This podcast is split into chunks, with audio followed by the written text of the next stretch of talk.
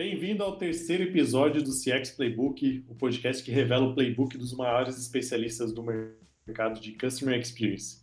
Essa primeira temporada terá nove episódios temáticos sobre engajamento é, do cliente. Eu sou Ivan Biava, CEO da Compass, host desse episódio, e hoje vamos conseguir ver a Matrix de CX, descobrir se tomamos a pílula azul ou a pílula vermelha. ai, ai, ai. Eu sou Matheus Souza, co-host do programa, e bora descobrir aí para que tanta planilha, né? Boa. O nosso convidado de hoje é o Eduardo Tavares, cofundador aí do ClientCast, Head de Education da Stiling, além de já ter sido Head Set na Softplay e coordenador de CS aí na Resultados Digitais. Hoje ele vai nos revelar então o playbook aí, indica, é, principalmente voltado aos indicadores e métricas de engajamento dos clientes. Edu, seja muito bem-vindo aí, cara. Muito prazer em ter você com a gente. Valeu, Ivan. Valeu, Matheus. Grande prazer estar aqui. É, obrigado pelo convite. Parabéns pela iniciativa. Vamos nessa, né? Bora, Dali. É, então, cara, vamos começar com tudo aí. Quais são os principais indicadores de engajamento do, dos usuários aí, dos clientes? Para a gente falar de falar de engajamento, né? Tem aquela coisa de CS ali, depende, né? Então, não existe as receitas de bolo. Até ontem, tava, né, lá na workshop da CS Academy, falo muito disso. Pô, minha realidade vai ser diferente da tua e do teu amigo ali do lado e do outro. E o importante é entender o que que no teu produto, no teu modelo, no teu serviço, na tua empresa e para o teu cliente faz sentido, né? É, e você descobrir isso é o maior desafio de todos. Então, para mim, o que é engajamento não necessariamente é para vocês, mas geralmente, né, quando a gente olha engajamento, a gente está falando em volume de alguma coisa. Né? Então, essa alguma coisa que é o ponto. Então, tem, pode ter produto que volume de logins já é suficiente. Então, bom, o cliente acessa lá 50 vezes por dia, ele está engajado. Instagram, por exemplo, né? deve ter um volume altíssimo de logins diários por usuário. Então, a pessoa abre e fecha o dia inteiro. Facebook, o Slack, engajamento, mandar mensagem. Né? Gmail, mandar responder e-mail, receber e-mail, interagir ali na, na, na inbox. Então, o segredo, né, mais do que falar ali o que, que é o engajamento, é que você entenda o que, que faz sentido para o teu negócio, né? A gente já vai entrar mais a fundo para frente, então não vou queimar largada aqui em algumas coisas, é, mas olha para o teu produto e quais são as ações que o teu cliente tem que fazer é, para fazer o principal que o teu produto entrega, né? Qual é o coração do teu produto? Ah, meu produto é para vender, meu produto é para mensagens, meu produto, eu trabalhei na sua Softplan com um software lá, um SaaS para escritório de advocacia. O coração dele era capturar processos, intimações, andamento e o advogado saber que estava tudo lá dentro. Então, engajar vai ter relação com isso, né? E ele tem que estar usando porque senão não vai ver valor no produto, enfim, aí vai desencadear uma série de outras coisas que a gente vai passar aqui, mas é, a dica é na tua realidade, né? Qual é o indicador que a tua empresa tem que, que diz que o teu cliente está caminhando para o sucesso que ele esperava quando ele te contratou? Né? Então, essa correlação é o mais importante. Boa. É, é até, até, uma coisa que eu acho muito curiosa, assim, que é bem interessante, pouco a gente fala que quando a gente olha as métricas de CX ou CS, como por exemplo Net Churn, NPS eu toda vez que alguém reporta essa métrica, é, eu, eu sempre levanto uma, uma pergunta assim, cara, como que ele está medindo? Porque se a gente for analisar, cada empresa considera essa, esse cálculo de uma forma diferente. Apesar dela ter um padrão lá e tudo mais ser feito, tem empresa que tem um volume tão grande de entrada de usuário que, que eles consideram que o cara só vira cliente, por exemplo, mesmo depois do primeiro mês, depois de um mês que ele já está pagando. Uhum. E aí, se o cara churnar no primeiro mês, então ele nem considera como churn. Então, aí tem empresa que é só depois de três meses. Tem empresa que é um segmento específico, porque o produto de entrada não contabiliza no churn, constata CAC.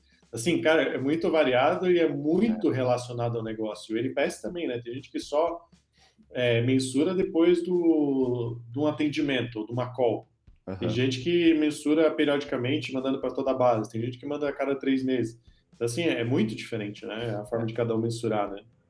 E também tem muita correlação com a jornada do cliente, né? A Customer Journey. Então, se teu produto, por exemplo, o SAP, né? Você fica seis meses com um consultor dentro da tua empresa fazendo setup, não vai ser o pico de uso teu, né? Então, você está aprendendo, você está entendendo, descobrindo aquele mundo novo. Depois, quando você começar a migrar toda a tua operação, tua empresa lá para dentro, aí sim vai crescer então também não é linear, né? O cliente já começa bombando ali, vai ou só sobe. Então também é importante entender as fases e, né, just, inclusive sobre Customer Journey, o cliente mais engajado em muitos modelos de jornada é um fator super importante para ele avançar para um estágio, né? Ah, esse cliente é o cliente maduro, é o cliente avançado, porque ele usa um alto volume com recorrência do nosso produto. Então, pô, esse é o cara que a gente tem que buscar ter outros iguais. Boa. Cara, em CX eu acho que a gente consegue é, dividir os indicadores em dois grandes grupos aí, né? Os uhum. lagging e os leading indicators, né? Lá os lagging indicators falando de, dos resultados finais, normalmente churn, renovação, upsell, até uma nota de NPS dá para considerar. E os leading indicators são as, as, aqueles que ajudam a gente a prever o que vai acontecer. A gente vai ter algumas séries de, de métricas ou indicadores que a gente vai conseguir olhar para eles e tomar ação antes de um churn acontecer, de, uma, é, de não conseguir renovar um cliente, por exemplo, né? Sim. Só que esses indicadores são super difíceis de, de achar, né? Porque se todo mundo conseguisse prever churn, ia ser a coisa mais, mais linda do mundo, né? É. Mas para uma máquina de, de CS e CX é super importante. Como é que tu acha que quem está nos ouvindo aí pode começar e, e achando esses indicadores?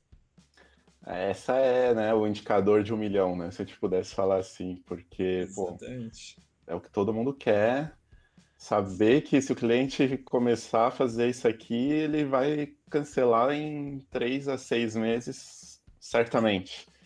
É, tem muita gente que fala do health score, né? Então, ah, o meu health score ele tá baixando, então quer dizer que o cliente vai cancelar. Cara, health score, quando eu falo sobre isso, assim, em apresentação, workshop, eu sempre pergunto: quem aqui tem Health Score? Aí lá uma galera levanta a mão. Quem de vocês confia no Health Score? Sobra quase ninguém. Aí, ah, de vocês que sobraram, quantas vezes você precisou refazer o teu Health Score para falar agora que você confia nele? Ah, cinco, seis, dez vezes. Então é muito difícil, né? É muito difícil. É, o Guilherme Lopes, que é uma super referência no tema, tem um, um, artigo sobre leading indicators, que inclusive foi palestra dele fora do país e tudo, que é muito bom. Ele mostra o case da RD. É, eu estava lá nessa época e a gente trabalhou muito em cima disso, justamente porque viu assim, cara, correr atrás do pedido de churn, o cliente que já chegou e fala quero cancelar, é um esforço muito grande com uma taxa de sucesso pequena, assim. Então, se você esperar o cliente dizer que ele vai sair para tentar fazer ele ficar, é, você está muito atrasado, né? Então, o lag indicator é justamente isso. A fumaça já saiu ali, já pegou fogo, não adianta. A gente tem que evitar o palito de fósforo ser riscado. E aí, tanto no, no, no artigo dele, como né, é feito nas operações, é, o grande caminho são correlações, né? Então, um pouco do que a gente falou ali na, na pergunta inicial, é, o que que indica que se acontecer A, tem uma probabilidade maior de acontecer B, ou menor de acontecer B. Então, a gente tem que tentar buscar isso. Tem um post que eu escrevi lá no blog, no Customer Success Brasil, sobre cohorts, e um dos principais usos né, de cohort na operação de CS é ajudar justamente a chegar nessa equação. Então, você começa a cruzar é, grupos similares que têm uma característica similar. Então, bom, clientes de São Paulo.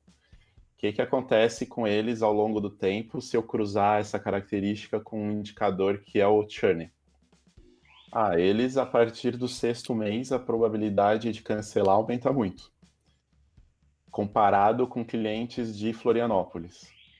Aí você fala, bom, então vamos vender só para os clientes de Florianópolis, né? Então eu não vou conseguir fazer o cara sair de São Paulo e mudar para Floripa. Tá? Então esse é um exemplo mega simples que só para ilustrar, assim, tá? Então se eu sei que o cara de São Paulo depois de seis meses cancela muito por conta dele ser de São Paulo, então vamos supor, a minha empresa é um produto lá, um software que tem uma relação com esportes de praia, de mar. Né? Então, bom, Floripa tem mar, qualquer linha reta que você pegar aqui, você cai no mar, que é uma ilha. São Paulo não tem, bom, então não adianta, cara. Meu mercado não está lá em São Paulo, vamos para onde tem praia. Esse tipo de né, questionamento que você tem que fazer para chegar nessas respostas. E não vai ter uma, uma checklist, não vai ter uma receita. Isso está muito na cabeça das pessoas que estão ali à frente do negócio, fazer essas perguntas. Então, trocando né, a questão geográfica. É, empresas que atuam no segmento de moda e empresas que atuam no segmento de indústria, né, que tem na minha base de clientes. Qual será que é o comportamento deles ao longo do tempo se eu olhar para o churn? Então você vai ver, bom, cara, não tem diferença nenhuma. Tá, talvez você descobre então que o segmento de atuação do teu cliente tanto faz, não é isso que faz diferença. Aí tá. Empresas que têm até cinco funcionários, empresas que têm até 50, aí você começa a comparar. Pô, empresa que tem até cinco, o churn é muito alto desses caras. Então, acima de cinco já começa a ser mais baixo. Mas começa a ir a fundo. Tá, quem tem cinco, todo mundo tem que fazer tudo, a pessoa não tem tempo de cuidar ali de uma operação, então desengaja e acaba cancelando. Mas empresas que têm times maiores têm uma, uma equipe dedicada para cuidar daquela operação onde meu produto está atuando. O engajamento é maior, ele vai ver mais valor e tende a não cancelar. Então, como que você consegue cruzar isso, né? Nesse artigo que o Gui escreveu, ele mostra lá o exemplo do uso do e-mail dentro do RD Station. É, e, e, ele faz uma comparação também com clientes que abrem chamados no suporte. Então, o cliente que reclama alguma coisa. E ele mostra, cara, o cliente que manda pelo menos um e-mail por mês, a taxa de churn dele já diminui muito. E aí você, você for ver, é uma coisa meio óbvia no RD Station, porque é um, um dos principais funcionalidades, recursos dele é mandar e-mail. Se o cara tem um produto que é tão bom nisso, que é um dos principais benefícios é o e-mail, e a pessoa não usa, claro que a taxa de churn tende a ser mais alta. Então, bom, entendi que e-mail tem correlação com o churn. Então, vamos criar toda a estratégia para ajudar os clientes a mandarem e-mail. Ah, empurra e-mail para ele mandar? Não. Vamos primeiro educar ele sobre e-mail, porque às vezes o cliente não acredita que faz, que tem resultado. Ah, então e-mail pode me ajudar. Como que eu vou construir bons e-mails, né? Não adianta pegar um JPEG e jogar lá no e-mail e disparar, porque suas taxas vão ficar muito ruins, enfim. Então começa a ter uma atuação ali até o produto, como que o, o, time de desenvolvimento de produto garante que o RD Station vai ter uma boa entrega de e-mails. Então a empresa inteira começa a atuar olhando para esses lead indicators, né? Então, bom, uso de e-mail, como que o meu time contribui para isso. E aí você vai cruzando. Então, vai muito do teu negócio, né? Que tipo de comportamento ou característica que teu cliente tem que você pode cruzar né, com os critérios de sucesso da tua empresa e poder chegar nesses é, indicadores que vão você vai atuar nele para evitar o problema lá na frente. Boa, sensacional. E, e, cara, qual que é o primeiro passo que o time de sex precisa dar para começar a medir e tomar decisões baseadas em dados? Eu, eu, eu às vezes eu, eu, puxo isso aqui assim, eu, eu falo, cara, é uma coisa muito óbvia, mas que muitas empresas não conseguem fazer, que é ter dados, né? Então, se você quer tomar decisão com base em dados, você precisa ter esses dados. E, e muito, muito assim, ó, você, né, com, conversa com muitas empresas de muitos segmentos diferentes, às vezes tem empresa que não tem o dado mínimo ali que precisa ter, né? não sabe nem ter muita segurança em dizer quantos clientes tem dentro de casa. Sim, ah, então... até, até, aproveitando, tem uma época que a gente estava falando, estava na Softplan, e aí tu falou assim, ah, eu não consegui te responder aqui porque eu tô com um monte de folha de cohort aqui analisando. Aí eu te imaginei assim, uma, uma mesa gigante assim com um monte de cohort. E, e aí eu falei, ah, foto desse dia. Tu tirou a foto, né? então foi isso, por isso eu tô com essa imagem na cabeça, mas. E até. Pô, eu fiquei feliz assim, internamente, porque eu falei, porra, aí ó, se todo mundo fizer essas coisas. tem que, tem que ir atrás, assim, e assim, ah, minha empresa não tem dados, não tem nada, beleza. Mas quais são esses dados que você gostaria de ter e você acredita que são importantes para a tua tomada de decisão? Então, o, o, exercício, assim, antes de você chegar lá no time que vai extrair os dados para você, que geralmente né, fica ali nos desenvolvedores, se você atua com software, é, faz um exercício, né? Escreve. Por que, que eu quero saber quantas pessoas acessam o meu produto por dia? Por que, que eu quero saber é, quanto cada cliente paga. A partir do momento que você começa a entender o porquê extrair cada dado, aí sim você vai falar, ó, pessoal, tá vendo? É importante a gente saber A, B e C, é, né? Porque sem isso a gente vai ficar só achando. Né? Então, se pegar esse CS, começou lá em 96 na Ventive, os caras sabiam muito bem o processo de vendas, assim, o funil todo mapeado, taxa de conversão, tinham tudo. Mas depois que os clientes entravam, ninguém sabia mais nada. Então eles não sabiam dizer por que, um cliente usava mais, outro usava menos, por que, que uns clientes cancelavam. Cancelavam não porque não era um SaaS, né? era um on-premise.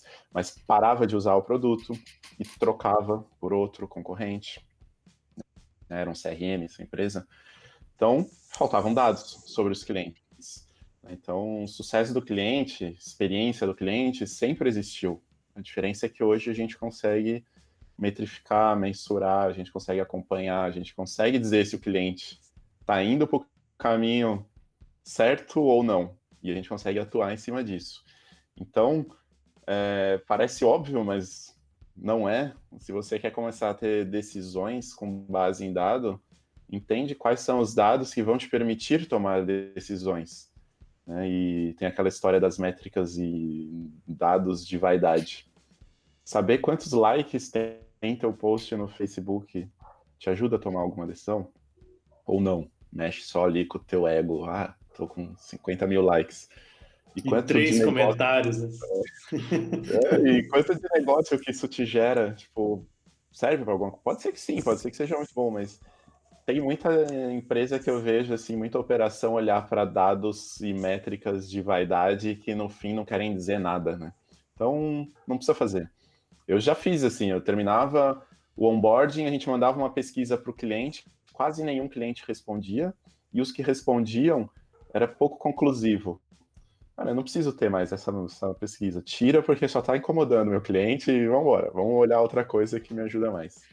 Então, algum, esses caminhos aí podem ser tomados. Boa. É até importante falar disso que tu comentou sobre é, por que, que você quer aquele dado. É. Porque é, até pô, o método científico começa dessa forma, ele começa com uma, é, com uma dúvida, né? com uma, algo que você quer descobrir. Então, eu falo isso porque às vezes as pessoas, na, na ânsia de ser data-driven ou algo nesse sentido, eles começam a mensurar coisas por mensurar é, e, e, de uma forma desorientada, né, sem saber o que, que eles querem com aquelas informações, né, que, ela quer, que eles é. querem com aqueles dados. Então, é bem importante. Ou sai contratando software, né? Não, tem um software ali que é bom, eu vou contratar. E para que, que você quer esse software, né? Que métrica que você quer tirar dele? O que, que você quer enxergar ali? E acontece muito, você contrata software, depois descobre que não era o melhor para você e tem que cancelar. E às vezes está no contrato que você não pode. Então, essas, fazer as perguntas certas é o passo mais importante, porque o Google Analytics mesmo é um exemplo. É, ele está lá para todo mundo, de graça. Por que, que tem gente que consegue tirar umas coisas, né, ninja lá de dentro e tem gente que olha e não entende nada? Por conta das perguntas certas que tá fazendo ou não. Edu, o que que tu acha que o pessoal que tá começando aí, que a gente tá falando, tens algum exemplo de, de indicadores que ele deve estar tá olhando ali no começo? A gente tem bastante relação ali com o que a gente falou né, no começo de engajamento. É, vai depender do que, que você, você vende, né? Se você é um software, então coisas você pode olhar número de. Né, saber o número de clientes que você tem na tua empresa, e aí você saber o número de usuários que é diferente, né? Então, às vezes você tem uma empresa cliente e lá tem 10 pessoas que usam. Não é a mesma coisa. Então, ah, tenho mil pessoas que acessam o meu software, então eu tenho mil clientes? Não necessariamente. É, isso é muito, muito importante, né? Porque parece uma coisa assim, ah, cliente... A definição de cliente, ela pode oscilar muito de uma empresa para outra. Né? É. Então, é, no geral, tem que estar tá pagando, né, para ser um cliente, mas é, a partir de que momento, com qual métrica, né, com qual plano, sei lá, é. isso varia. Né? Até porque tem empresa e tem modelo de negócio que o volume de usuários é talvez um dos mais importantes. Eu falei do Slack, é um. Quanto mais gente o teu, se você é o Slack, né, você é o dono lá do Slack, quanto mais usuários o teu cliente põe lá dentro, melhor, né? Então, pô, você atende, sei lá, uma empresa que tem mil pessoas e tem cinco pessoas usando o Slack, cara, tá ruim quero pôr 100, 200, eu quero pôr as mil pessoas dentro do Slack. Aí, pô, traveio todo mundo lá dentro, quer dizer que estão vendo muito valor. Então, número de clientes, número de usuários. Aí você vai chegar numa média de usuários por cliente. Esse é um indicador que ao longo do tempo você pode também atacar ele. Então, pô, é importante que eu tenha um volume de usuários grande por cliente, então eu vou tentar melhorar essa média ao longo do tempo. Como? ah, mostrando por que, tem que trazer. Às vezes só o time de vendas usa o teu produto, vamos trazer o time de marketing também, vamos trazer o time de CS. É, quantos clientes pagam? Então você tem que saber quanto dinheiro está entrando, né? É, o ticket médio também você consegue fácil fazer, total de dinheiro que entra, divide lá pelo número de clientes. É, aí a gente falou de número de usuários, aí tem umas que, que é o DAO, WAU ou MAU, né? Então, o que, que é isso? O DAO, que é o Daily Active Users. Então, quantos usuários é, acessam o teu produto diariamente? Tá? Então, tem produtos, por exemplo, o Instagram, o Facebook, redes sociais, assim, né? São produtos que as pessoas têm que usar todo dia para eles. Eles têm que acompanhar esse indicador, né? É, outros já não, já são o WOW, né? Que é o week, né? Então, é semanal. Então, pô, o cara usou uma, duas, três vezes na semana ali, tá bom. Talvez Netflix, você não vai ver todo dia. E outros são o mal, né, que é o mensal. Então, esse indicador para principalmente quem trabalha com recorrência, né, e produto que todo mês o teu cliente vai pensar se ele vai renovar com você, ele vai te pagar, é, esse indicador é super importante, porque a hora que você divide ali o, o DAO pelo mal, você vai ter lá um indicador que é chamado de stickiness, né? Que pode traduzir ali como qual que é a fidelidade do meu cliente com o meu produto. Então, a título de curiosidade, Facebook acho que é 50 e poucos por cento. Tá? Então, 50 e poucos por cento do, dos usuários que acessaram naquele mês acessaram todos os dias, né? Então, é muito. Boa. E, e, e, o mal é, ele tem uma, uma peculiaridade na métrica que é a que mais dá margem para fazer piadinha interna também. Porque é, vamos promover o mal dentro da empresa, propagar é, o mal. É, então, se você ouvir isso aí na tua empresa, não assusta que, que pode ser, pode ser clã, né? Então, assim, tem muitos, né? Se a gente for ficar falando aqui de indicadores, de métricas, forma de medir, ah, é infinito. Então é importante você entender qual que faz ali né, para o teu. E indicadores mais de uso específico, né? Que tipo de ação dentro do teu produto que é importante fazer? Ah, é cadastro é, e-commerce, por exemplo. E-commerce é vendas. Então, pô, quantas vendas o meu cliente de e-commerce está gerando por mês? É, então, entender isso. Às vezes o NPS é importante para você. É, o churn, né? Se eu trabalhar com recorrência, isso, acho que você já, já cria empresa sabendo que você vai olhar para ele. É, então, alguns aí que a gente falou podem ser utilizados. E qual é o teu playbook de métricas para engajar o usuário aí? Qual o passo a passo para a gente estruturar esse processo de métricas de engajamento? Cara, o dia que eu souber tiver esse playbook aí, eu vou fazer muito dinheiro com ele. é, porque, assim, o time, o meu time lá nesse Lean, né, o time de education, a gente cuida do onboarding, então o cliente entra, a gente faz o, os primeiros treinamentos com ele no nosso produto e a partir daí a gente trabalha muito com adoção e engajamento. Então, como que o cliente põe na rotina dele o nosso produto? A gente acredita muito que pode ser sim um produto de uso diário. Então a gente persegue, esse é um dos indicadores que a gente vai atrás. E depois que ele pôs na rotina, como que ele começa a usar cada vez mais, né?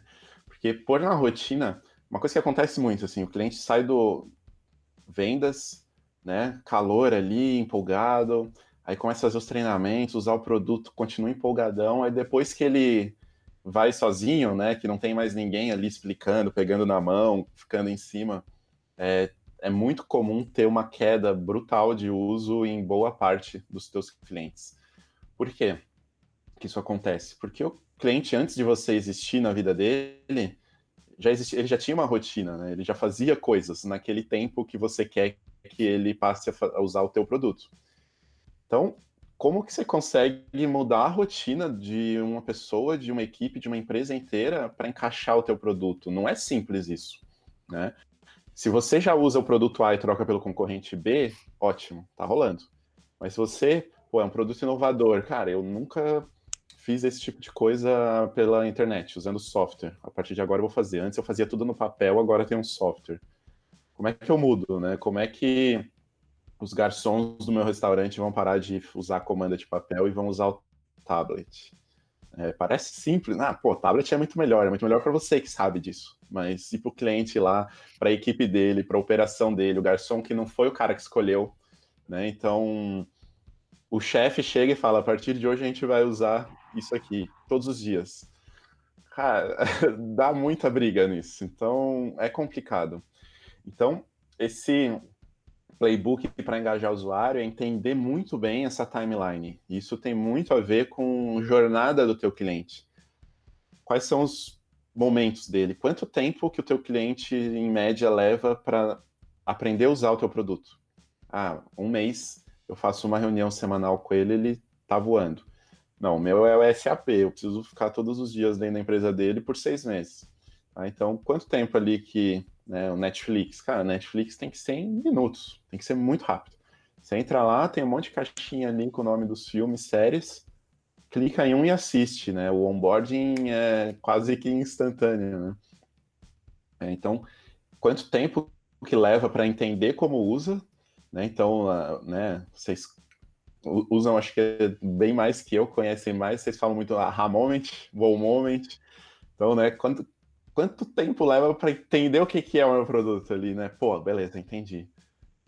Então vamos lá, agora eu vou pôr aqui no meu dia a dia, vou começar a usar, e aí o teu desafio é gerar que ele veja valor ali, né? Então, qual, o primeiro valor, beleza, eu entendi como usa, cheguei na Netflix, entendi para que, que serve, é para ver filme e para ver série.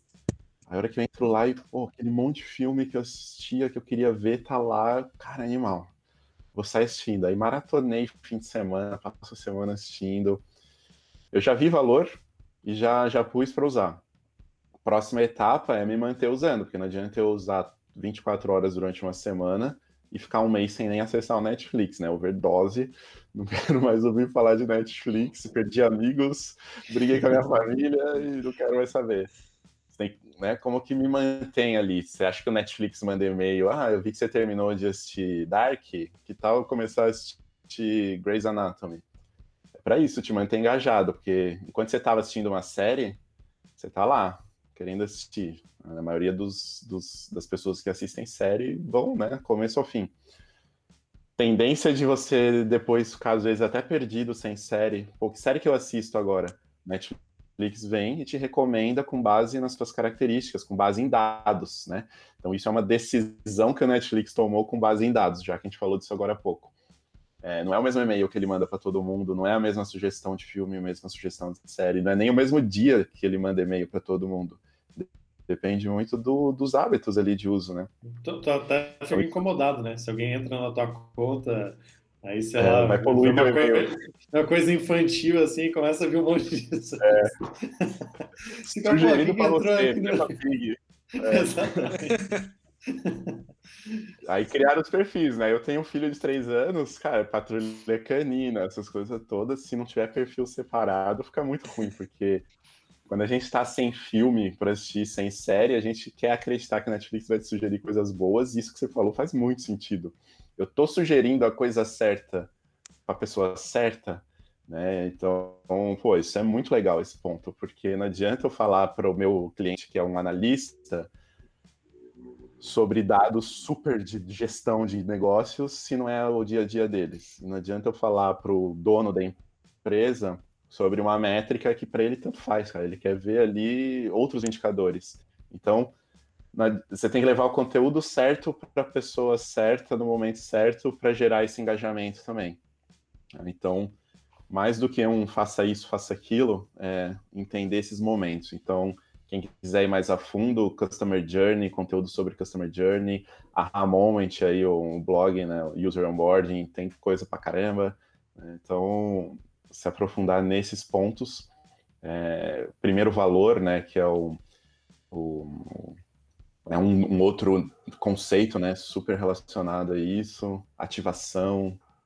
E, e cara, uma, uma coisa que, é, que aconteceu na Compass é que quando a gente começou a mensurar, é, quis mensurar as métricas de engajamento, uma delas era é, a gente tinha lá como opções o mal, o wow, tinha o down, e aí tinha o down, uhum. o down mal, que é o que falou, né, o stickiness.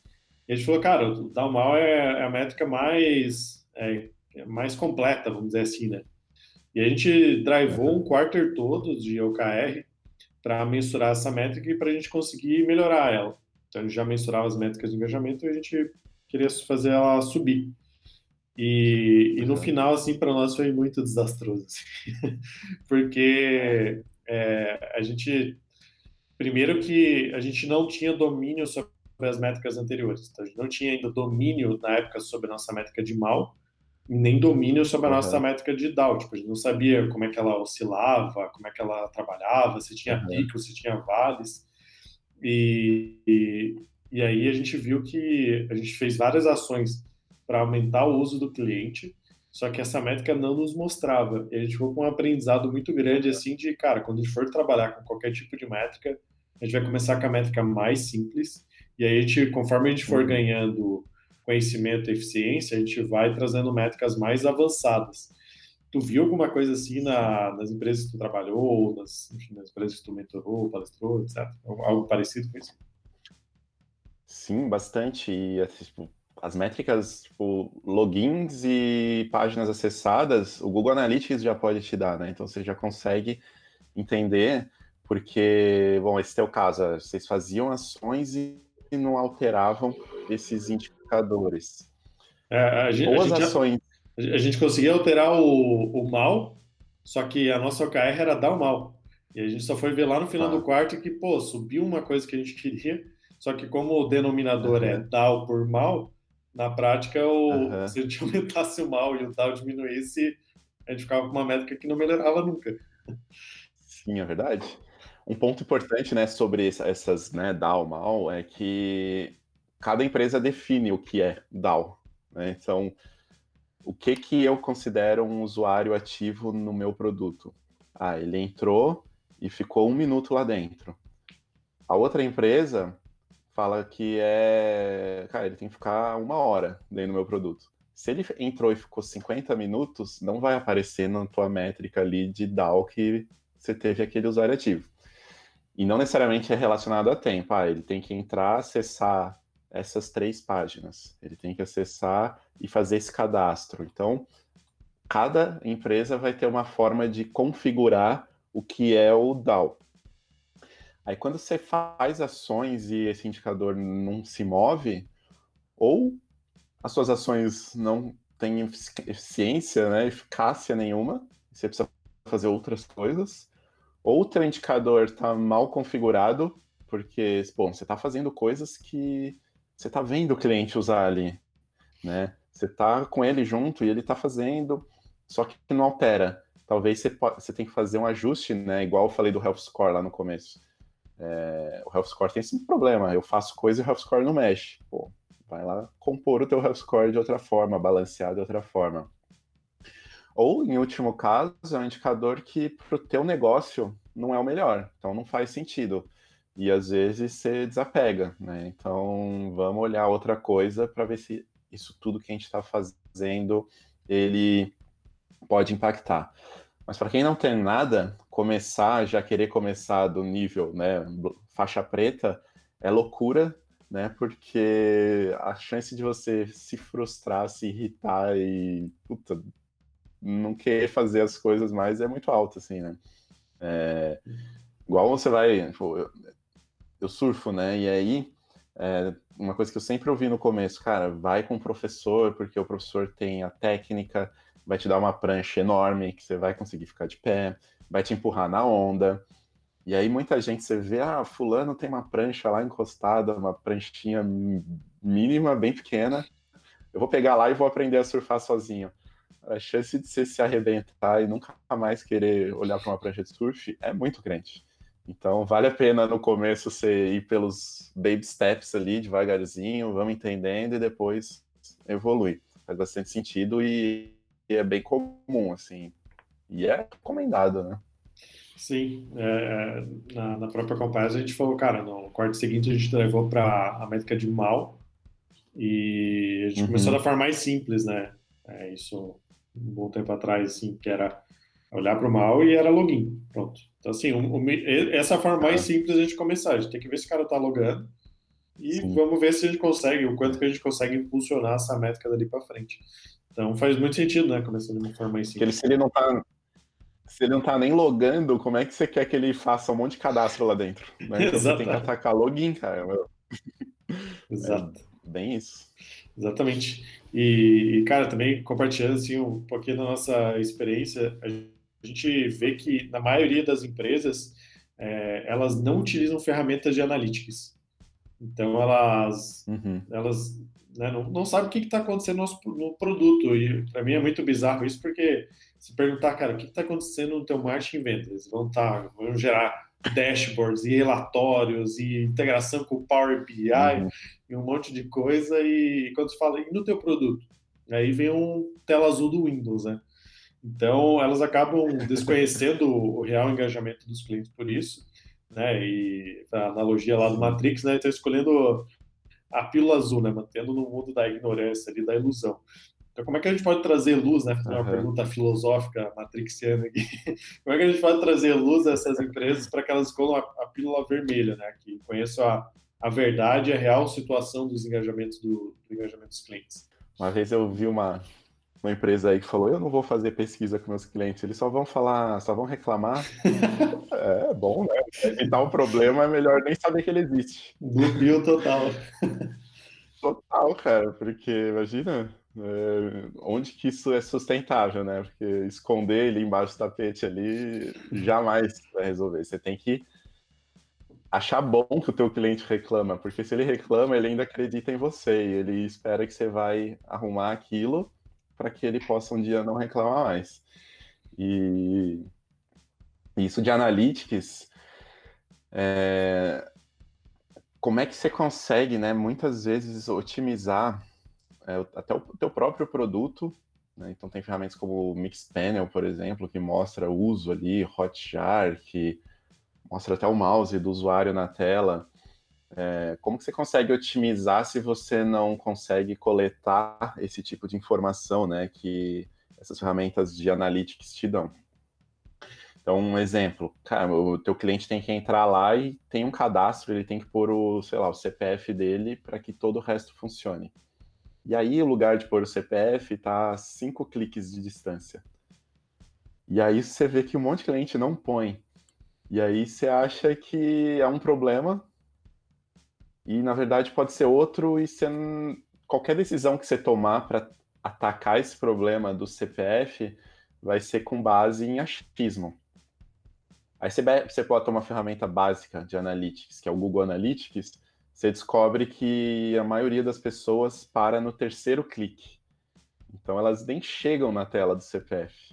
E aí, de repente, você está lá com o seu UX mexendo o campo do CPF para ficar mais atrativo, deixando ele vermelho, põe luz, neon. E as pessoas nem chegam lá. E você não sabe disso. Então, cara, o problema tá que para no terceiro clique, né? Então, user onboarding é um caso. Bom, eu quero o cara compra tudo isso aqui e não está funcionando. E ele está parando no segundo momento ali. Você tem que saber isso para otimizar o segundo e não o décimo. Então, são situações bem simples, assim, que acontecem muito. E nesse exemplo do CPF, imagina que você descobre isso e, e, aí você pega aquela telinha lá do CPF, o campo, e traz para home do teu produto e fala, é aqui que você tem que pôr seu CPF. Você vai ver a tua taxa de preenchimento de CPF subir horrores com uma coisa que pode ser super simples de fazer. Né? Então, esse tipo de coisa você só vai descobrir quando você tiver é, as ferramentas te trazendo esses dados. E às vezes a ferramenta, no começo, é o teu desenvolvedor exportar lá um CSV da base de dados, você importa no Excel e olha ali mesmo, né, e a tua melhor ferramenta vai ser o Excel, e lá você começa a mapear. É, não precisa ser um super software, apesar de ter softwares gratuitos, né, como o Google Analytics e tem outros, mas você não precisa pagar um software que às vezes você nem está no momento e não tem nem condição de, de, de pagar. Mas pensa que se você não, não, não tem esses dados, vai ser achismo. Tem até uma historinha aí que não sei quanto que é lenda, quanto que é verdade, de um caso que tinha um proprietário de um Pontiac, né, que é um carro, e certa vez ele mandou uma carta lá para a fábrica e falou: é, o, esse carro que eu tenho, ele tem algum problema com o sorvete de baunilha. Eu não sei qual é, mas certamente isso acontece. Toda vez eu compro sorvete todas as noites, mas quando eu compro o sabor baunilha, o carro não funciona mais. Tipo, quando você ouve isso, você fala, cara, que, cara, o né, que, que ele usou para falar um negócio desse? E aí, né, ficou um tempão esse negócio, até que alguém decidiu dar atenção para ele e entender mais sobre esse caso. E aí, um engenheiro lá foi, visitou o cliente fez algumas perguntas para ele e falou: Posso te acompanhar alguns dias, né, para entender o que está acontecendo? Claro, vamos lá. E aí ele foi um dia, comprou um sorvete de um sabor, outro dia de outro, dia de outro, e de fato, nos dias que ele comprava o de baunilha, o carro não funcionava. Aí o engenheiro, né, ficou super intrigado e começou todo o processo ali de coleta de dados, de análise. E aí o que, que eles descobriram? Que não tinha relação nenhuma, né? Não é essa relação, mas o que que acontecia? Na loja onde ele comprava o sorvete, o sorvete de baunilha, ele estava em primeiro lá da fila, então levava menos tempo para o pro proprietário do carro entrar, pegar o sorvete e voltar para o carro. E aí, o que, que isso indicou para o engenheiro? Que tinha uma peça responsável por fazer o carro da partida que ela não tinha tempo de resfriar suficiente para poder funcionar de novo. E aí, quando ele levava mais tempo para voltar para o carro, que era quando ele comprava outros sabores, a peça resfriava e o carro funcionava. Então, se ele não tivesse dado, se não tivesse indo atrás, jamais ia descobrir que tinha um problema lá naquela peça e ia falar que o cliente dele era completamente maluco, né? Então, se a gente não fizesse as análises, né, e as análises também partem do ponto que o Ivan falou mais cedo, de fazer as perguntas certas. Se o engenheiro não fizesse as perguntas certas para o dono do carro, dificilmente ele chegaria nessa conclusão. Então, mais ou menos esse impacto aí que você pode ter. Legal. E tu falou uma coisa muito importante aí também, que geralmente o cliente ele só vem com, com o que ele está sentindo, né? Ele só vem com a, a consequência do que ele está sentindo. E, e, poucas empresas vão investigar a causa daquilo, né? Então eles falam, ah, o cliente está pedindo aqui é, um template, não sei do que. É, a empresa vai lá, ó, tá tendo 10, sei lá, é, 80% da base está pedindo template. Aí a empresa vai lá, desenvolve e ninguém usa. Cara, como assim? Tipo, eles não pediram, não pediram isso? Mas você vê, cara, porque a dor deles não era relacionada a isso, né? Até tem um, um caso da Intuit disso, né? Que na maior parte da base pedia para eles desenvolverem a parte de orçamento da empresa. Eles foram lá, pô, colocaram os melhores designers, os melhores desenvolvedores, colocaram para rodar, Intuit já era gigante naquela época, e uhum. liberaram a ferramenta de orçamento e ninguém usou. E aí falou, cara, como assim? Tipo, todo mundo tá pedindo esse negócio e agora que tá entregue aqui, isso ninguém usa. E aí eles foram ver que, na verdade, a, a empresa, a, as empresas, né, o que elas queriam saber de fato era se elas iam ter caixa no final do mês ou não. Eles estavam vendo o orçamento como uma forma de prevenir isso. E aí o que eles tinham que desenvolver na prática era a parte de gestão de caixa. E aí eles fizeram isso e deu, e deu bastante sucesso, né? Você ficou perguntando quanto tempo, uhum. é, esforço e dinheiro é, é, é gasto para desenvolver coisas que muitas vezes os clientes não utilizam. E, e, nesse caso, teve a sorte de ver, da Intuit ir lá e mensurar e ver que os clientes não estavam usando. A parte de orçamento, que outras só iam ficar, é, só iam alardear para o Deus e o mundo que é. temos orçamento. Exato. E isso você, quem, quando você começa a trabalhar com bons product managers, né, product leaders, assim, você começa a entender sobre isso e esse acho que é um dos principais papéis, né, dessas pessoas. Ele vai pegar as demandas que vem geralmente do time de CS e suporte e digerir, entender, ir a fundo e buscar causa raiz para não ter um problema desse aí. E às vezes a gente no, em CS ali, né, é, a gente fica meio puto com o cara, pô, mas os clientes estão pedindo, e por que que vai. Não sei o que, depois você entende que, cara, faz parte justamente para evitar um esforço numa solução que não é a solução. E, cara, tem algum indicador que tu acha que a empresa toda é, deve acompanhar? E, e, se tiver, né, se tem alguma forma de, de a gente comunicar isso para todo mundo? É, depende, né? Então, mais uma vez, o depende mas tem um, um conceito que é o North Star Metric, né, que é tem é um indicador, né? North Star Metric seria tipo a, a estrela que dá o norte, né? Então quem o, Cruzeiro do Sul, quem conhece ali no céu, sabe que quem entende consegue olhar para a posição dele e saber para que lado é o norte, sul, leste, oeste. Então, um pouco né, navegar usando estrelas, né? Os bons navegadores não precisa de aparelho nenhum, cara olha para o céu, se estiver estrelado, e ele sabe muito bem para onde ir. Então, por exemplo, o Airbnb, a North Star Metric dele é número de reservas. Então, todo mundo tem que saber como é que está esse número aí. Spotify, é, de assinaturas. É, Uber, número de corridas. Amazon, número de pedidos.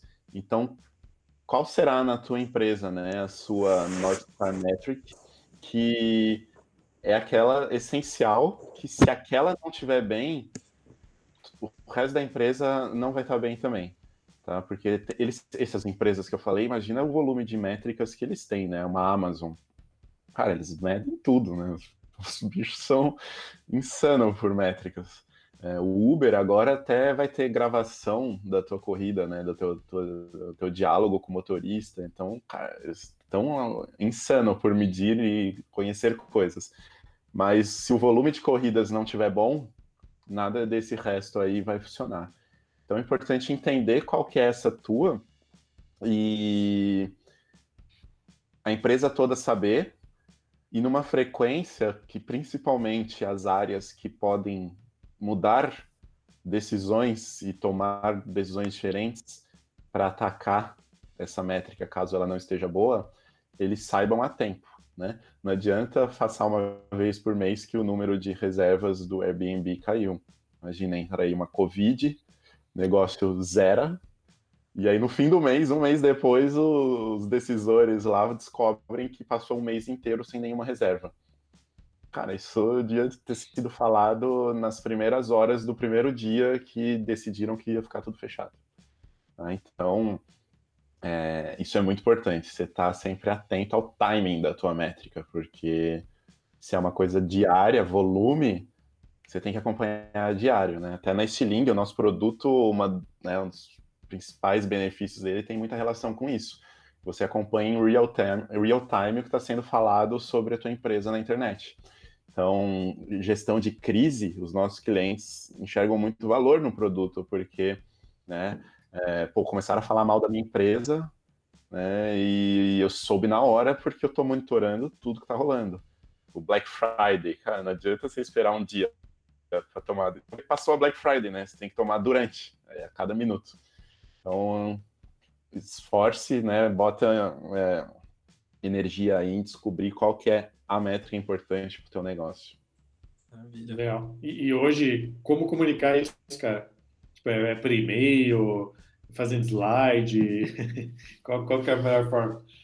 Ó, se é uma métrica, né, como, por exemplo, a do Airbnb, é, é, assim, tem que entender qual que é o canal oficial da empresa. Eu sei, por exemplo, que no Nubank não existe e-mail, né, é Slack. Todo mundo tá lá no Slack e tudo funciona lá. Então vai ser lá um arroba here, arroba channel, que notifica todo mundo.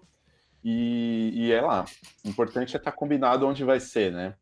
Então, cara, a gente tem um canal no WhatsApp que tá todo mundo que precisa saber se essa métrica alterar, manda lá. Ah, mas é um negócio que, putz, é um negócio trimestral que a gente reporta. E beleza, é no fechamento do trimestre, apresentação do presidente. Então, o canal também tem muita relação com essa, né? É, métricas voláteis, né?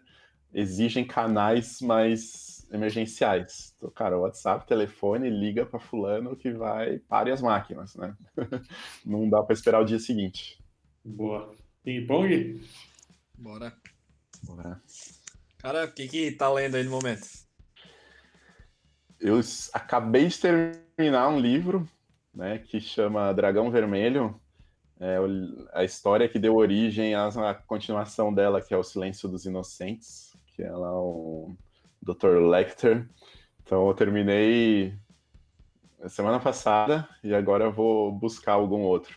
Eu dei até um tempo de livros mais técnicos e coisas assim, business tal, que eu tava meio sobrecarregado disso. Falei, não, vou ler umas coisas suspense, coisa de assassinato ali.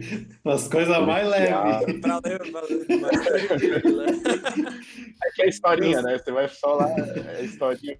Os conceitos de leve foram atualizados. É. é pandemia, né? Pandemia, muita informação. Aí eu recentemente até comprei o Kindle, e aí eu, pô, vamos, vamos embora, vamos lá. Eu li dois mais técnicos e aí fui para dois mais suaves. Boa. E qual fonte de conhecimento sobre CX que você recomenda aí o nosso ouvinte a consumir? Cara, tem bastante coisa, né? Tem bons blogs, né? O blog de vocês, User Onboarding, o Customer Success Brasil, né? Que é meu, o blog da Site Academy, Sense Data, a Track, a Track tem muito material legal.